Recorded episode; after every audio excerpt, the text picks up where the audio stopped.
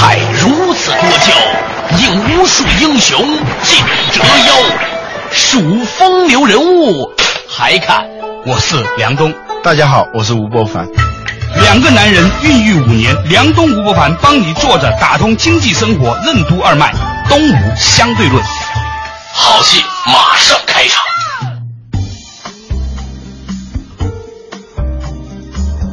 作者打通经济生活任督二脉，大家好，欢迎收听东吴相对论，我是梁总，对面的依然是二十一世纪商业评论发现人吴伯凡，老吴你好，大家好。每年四月份的时候呢，巴菲特都会召开他的股东大会。其实呢，我个人呢认为呢，巴菲特呢的确是一个对现实世界，包括资本、包括人性、包括整个道理或者道的运转呢是有深刻洞察的人。所以每一年呢，从他的回答。其他股东的答案里面，包括持股东性和他的问答，股东对他的提问，其实呢是可以看到很多这个世界的基本面的。我参加过一次呢，他那个很有意思，老吴你知道，它是一个体育场，嗯，然后呢分成很多个区域，坐在那里的股东呢就排队，大概有八只到十只的那个话筒就设在那个不同的区域里面，每一个区域呢就有一个话筒，那么就提不同的问题。巴菲特和查理芒格呢，就他的搭档呢就坐在上面，从早上一直到晚上，两个人一边吃着糖果。就一边回答问题，这里面有很多的问题呢，很有意思。我想今天的这个话题呢，就跟你一起来分享一下。嗯啊，第一个问题呢，就有人问呢，为什么他反对可口可乐为高管发这个新股期权，而稀释现有的股东？就是期权制度啊，是现代的这个商业社会里面一个很普遍的一个流行的激励制度了。尤其是现在每个月都要听说某一个互联网公司又上市了，又有多少人成为了这个亿万富豪？比如说最近的京东上市之后呢，嗯，一下子变成了中国第三大互联网公司。刘强东个人资产的那些四十多亿美金了，这是一个相当庞大的一个数字。但是巴菲特认为呢，期权制度有些时候呢会助长管理层的贪婪，所以呢他是强烈反对的。你怎么看这件事情？关于期权呢，我好多年前我就觉得是一个很要命的东西。嗯怎么说呢？就是期权它正面的。但不用说了，这叫什么金手铐？就是要把你认为好的人才牢牢的留在公司里头、嗯啊，防止他三心二意，防止在人才流动性特别大的这个时代里头，公司由于一个和几个关键人物的流失，而导致公司的经营遇到困难甚至是危机。嗯，对保持团队的稳定性等等，都是一个非常好的一个措施。但是它负面的东西就来了。我们讲留白式管理的时候，不是有这么一个观念吗？任何一个管理措施。哪怕是它是相当有效的一个管理措施，它一定会带来留白，它留出一种你看不见的东西。嗯，这一个东西也许恰恰就是你意识不到，但是它的负面的作用会很大的。比如说，期权给到这些经理人手里的时候，他们往往带来的不是激励，而是负激励，因为他觉得基本上我只要在这儿待着，混够这个时间。我的收入就能保证了。嗯这个时候反而是助长了一些人的懒惰、不进取、不创新的这样一种心态。嗯，与此同时呢，它也会导致什么？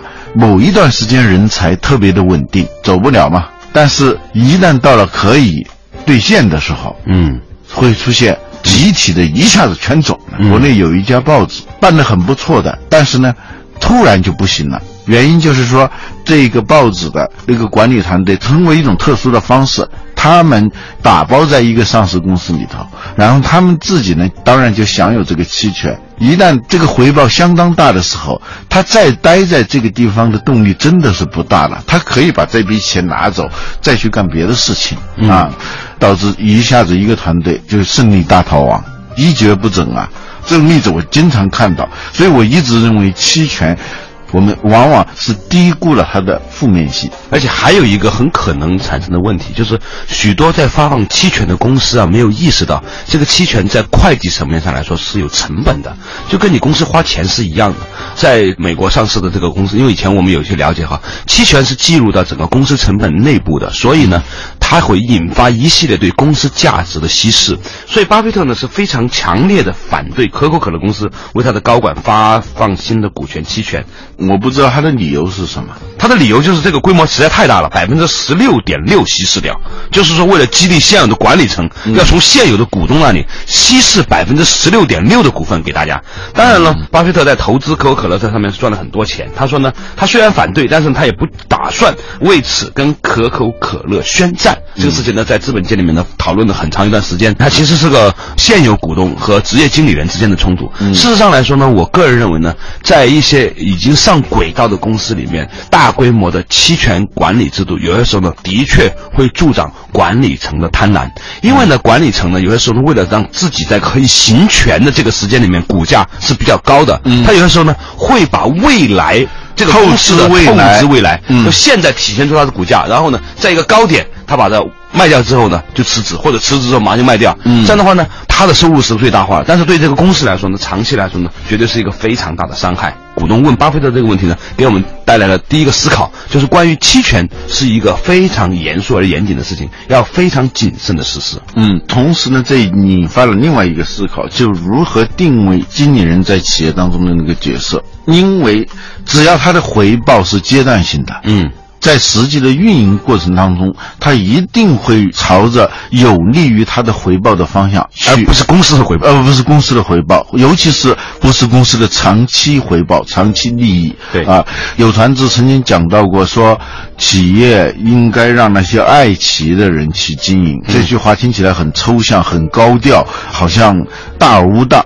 其实这很重要。比如说，我作为经理人，受聘在你的公司五年。在这五年之内，公司的股价、各方面的业绩决定了我最后能够拿多少钱。但是作为公司的领导人，你应该着眼于长远。比如说，在这一段时间里，你就必须要做较大的投资，来使得公司在下一个五年里头保持一个竞争力。但是呢，这种投资，比如说你更换一套 IT 系统。做一个流程再造，这是需要很高的成本的。如果投入一多，那利润就会减少。利润一减少，无论从哪个方面，股市上也会反映出来。这样我的收入就会低好多。经理人收入跟他的绩效挂钩，本来是为了激励他，但是呢，他导致了反激励，导致他不愿意去做有利于公司长远发展的事情。嗯，在这一届他做了，他拿到了他期望的收入，他走了。不愿意在这儿干了，或者董事会认为他不太适合这样干，你再下一任又雇一个经理人，但是逻辑都是一样的。对，如果长期是要由经理人把你因为期权制度带来的激励所产生的行为的话，那你这个公司的长远成长就堪忧了。对，所以呢，就是说这个股权和期权这个制度的确是非常的值得思考的。作者打通经济生活，任督二脉，东吴相对论。巴菲特为什么反对将母公司旗下的子公司或重要资产拆分出来单独上市？微博上市对新浪有怎样的影响？京东上市为什么没有导致大股东腾讯的股价上涨？和保险相关的股票为什么更值得投资？欢迎收听《东吴相对论》，本期话题：巴菲特的箴言。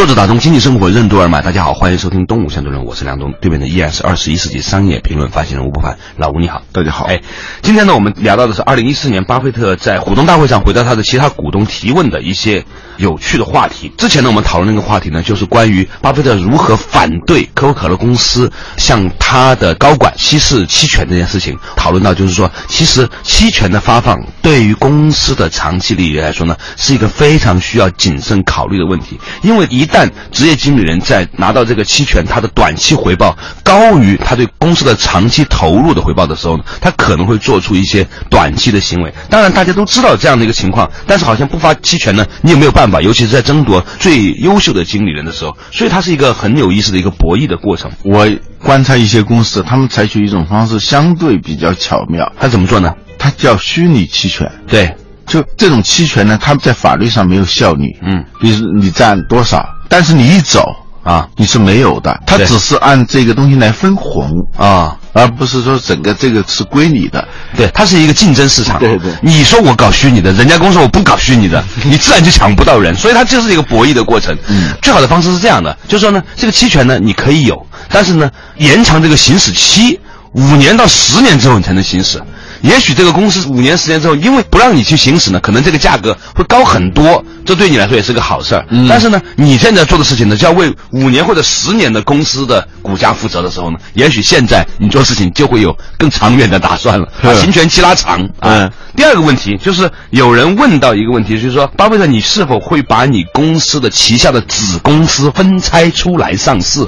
这个事情好像我们常常也听说嘛，有对公司做着做着，前不久像不是有微博从新浪播出来上市，是吧？江湖也有传闻，微信也许有一天会播出来腾讯上市，但只是一个江湖传闻了。嗯但是你知道巴菲特怎么回答的吗？两个字，不会，然后不做任何的解释。我觉得这个事情其实背后很有趣，就是他认为这个事情是永远不会发生的，他永远不会拆他的股价，不会把他的公司拆出来单独上市，他也永远不会给大家分红。嗯，这很有意思的一个观察。比如前段时间新浪的微博单拆出来上市之前，嗯，新浪的股价呢最高的时候反弹去到了七十多，将近八十块钱。结果拆完出来之后呢，新浪自己的股价就跌到五十多了。好像我观察到的那些把公司重要资产拆出来单独上市的母公司的资产都在缩水的。如果是这样的话，他的高管团队他就特别要考虑如何照顾他的利益。比如说，我是个后来的 CEO，对，原来的那些股东、那些高管团队，他占有一定的份额嘛。嗯，我后来去的，我在里头得不到什么好处，或者我占的这个股份很少。嗯，我当然会考虑分拆的方式，实际上是把这一个公司的资产做了一个重新分配。嗯而我在原来的母公司的那个股份可能只有百分之一、百分之二。嗯，但是我在新的这个分公司的我占得很高的话，通过这种方式暗度陈仓的方式，我就能获得很多好处。当然，这不仅仅是这个领导的问题，有的时候呢，也有一个可能性是什么呢？比如说，在一个母公司里面，它是很多业务的，有些业务发展的好一点，有一些发展不好。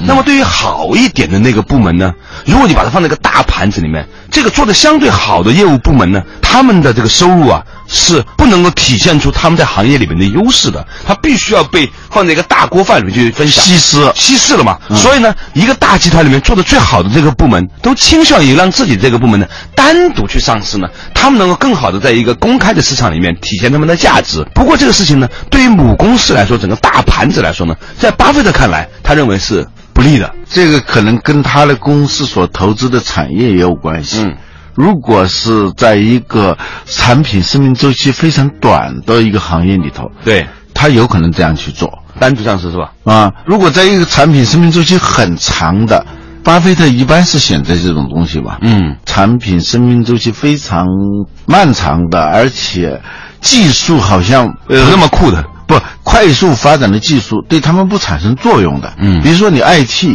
互联网通信再发达，你对可乐和糖果不会产生多大的影响。嗯他要做的是那种百年企业，呃，保险啊，这个行业很有意思。我如果买股票的话，我愿意去买那些跟保险连在一起的那种投资。为什么呢？因为保险它是这样的，它今天支付给别人的东西，比如说那个养老保险，是他在几十年前、二十年、三十年这么赚过来的。今天赚的钱是在二三十年以后才能够支付的，所以他一定要保持一个相对平稳的、稳健的，甚至是有点保守的这种方式。这样呢，他就不可能把自己的这个整个产业的基石建立在一个特别不坚实的、特别动荡的一个行业里头。保险它是百年大计，嗯至少最低是十年大计。所以从你的角度，你认为呢？就是说，巴菲特之所以不会让他子公司单独上市，也跟他本身的这个行业特征有关。我们也不可以一概而论。也许在某一些互联网公司单独拆出来上市呢，是符合这个行业的特征的，对吧？对啊，你看马化腾说，他现在后怕说，如果三年前不推出这个微信出来，他真的很后怕。就是腾讯，也许这家公司已经岌岌可危了。嗯，那你想想，三四年前的时候，腾讯的风头也是非常近的嘛，不会去想到说它会陷入一个危机。当然，它很幸运的是，它又推出了像微信这样的新的产品，能够让它进入下一个发展阶段。如果有一天腾讯把微信单拆出来上市的话，对于腾讯微信的团队来说是一个非常好的消息，因为这个团队呢可以在一个公开的市场体现出他们的价值。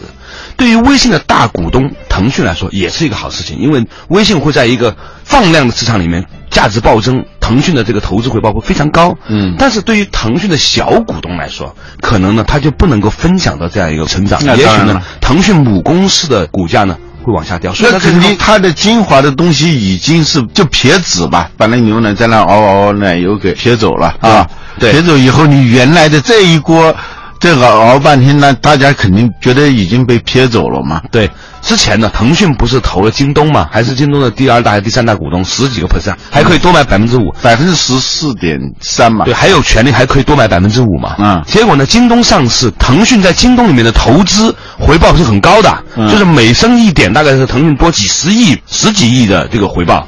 但是腾讯的股价是没有涨的。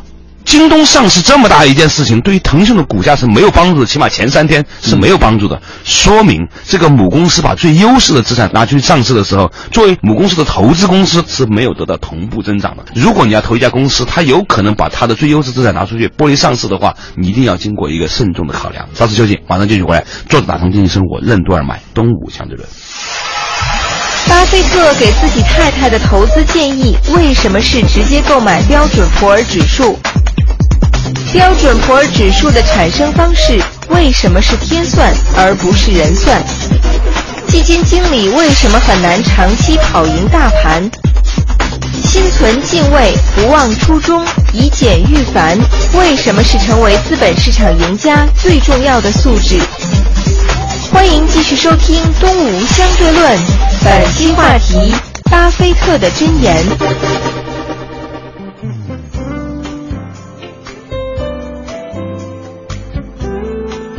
作者打通经济生活任督二脉，大家好，欢迎收听东吴相对论，我是梁东，对面的依然是二十一世纪商业评论发行人吴伯凡，老吴你好，大家好嗯今天我们讲到的是二零一四年巴菲特在股东大会上回答其他股东的提问哈，我觉得这些股东呢是聪明人，否则的话呢不会长期的持有巴克希尔哈撒韦，但是呢，巴菲特的回答也真正的传递出了在这样的一个世界里面呢，很多关于资本、关于产业的一些终极的智慧，其中有一个 CNBC 的美女记者呀，啊叫 Berkey，她呢就问了一个问题，就是说 Berkshire 五年利润的增长呢都没有跑赢啊整个美国的 S M P，就是说这个大市，今后是否会成为常态？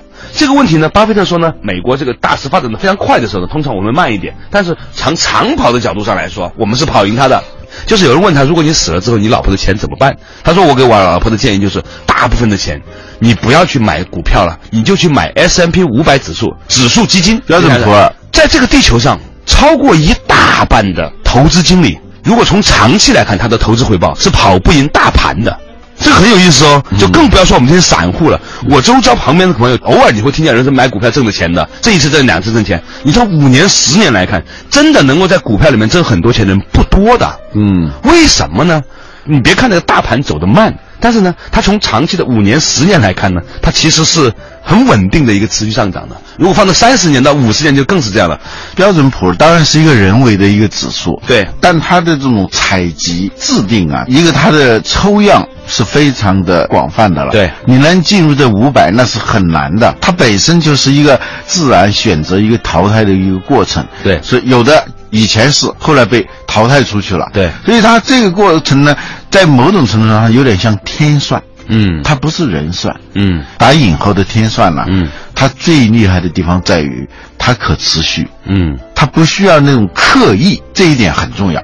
人的很多行为和判断是受情绪支配的，而这一切计算机没有，所以它在某个时段好像比你慢，好像显得没效率，但是最终他还是会跑过你。这个我只是做一个类比啊，就是我们很多很聪明的那个基金经理，他在某个阶段，他确实是能够跑赢大盘的。对，但是你想持续的跑赢大盘，那真的是很难的一件事情。就是巴菲特这么聪明的人，过去五年也没有跑赢大盘。呃，所以你认真想想哈，就如果家里有点钱的话，巴菲特讲了一句话，说如果你足够年轻的话，比如你在二三十岁，他建议你真的不要去买股票，因为你不可能像真正那种经验天天那样去算，去跟着大盘各种消息对你的影响。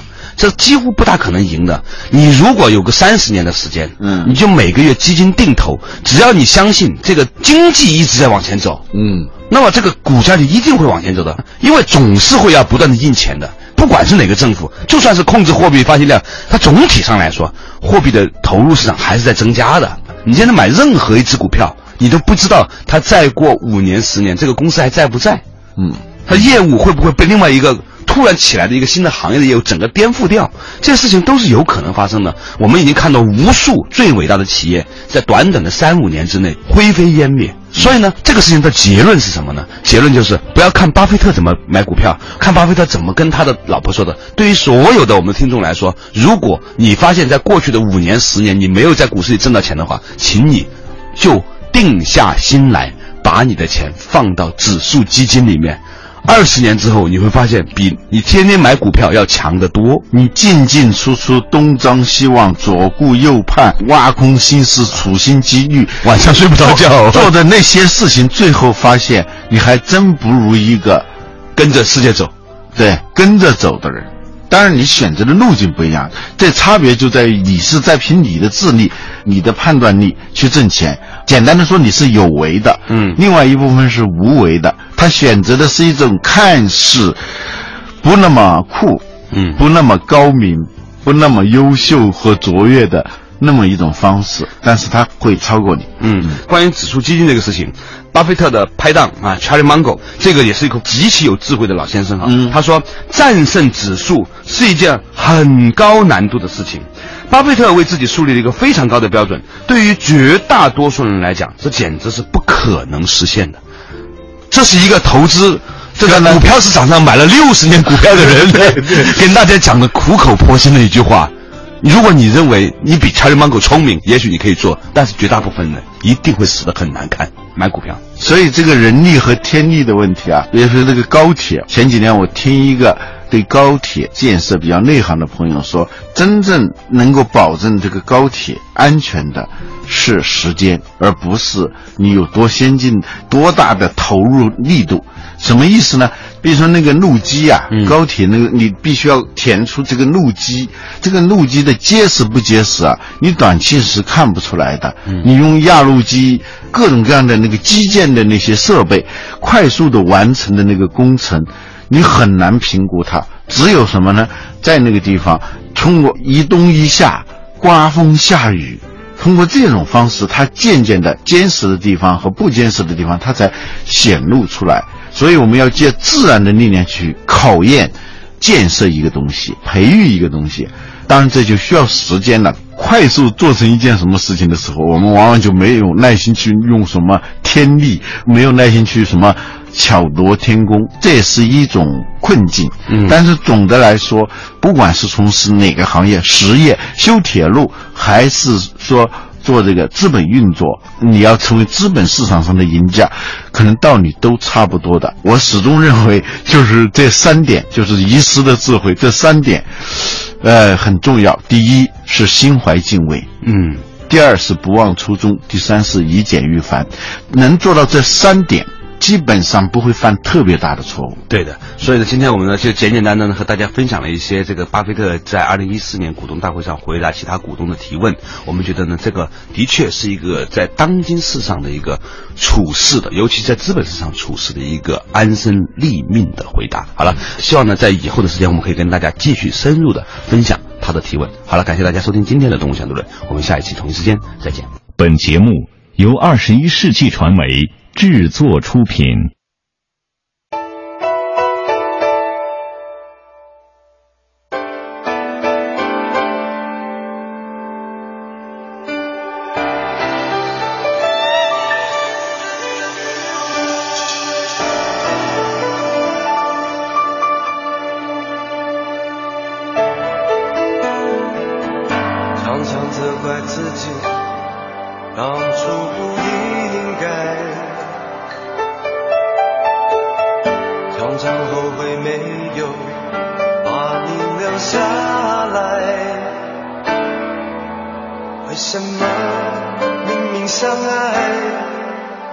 到最后还是要分开？是否我们总是徘徊在心门之外？谁知道有可能相遇在人海，命运如此安排，总叫人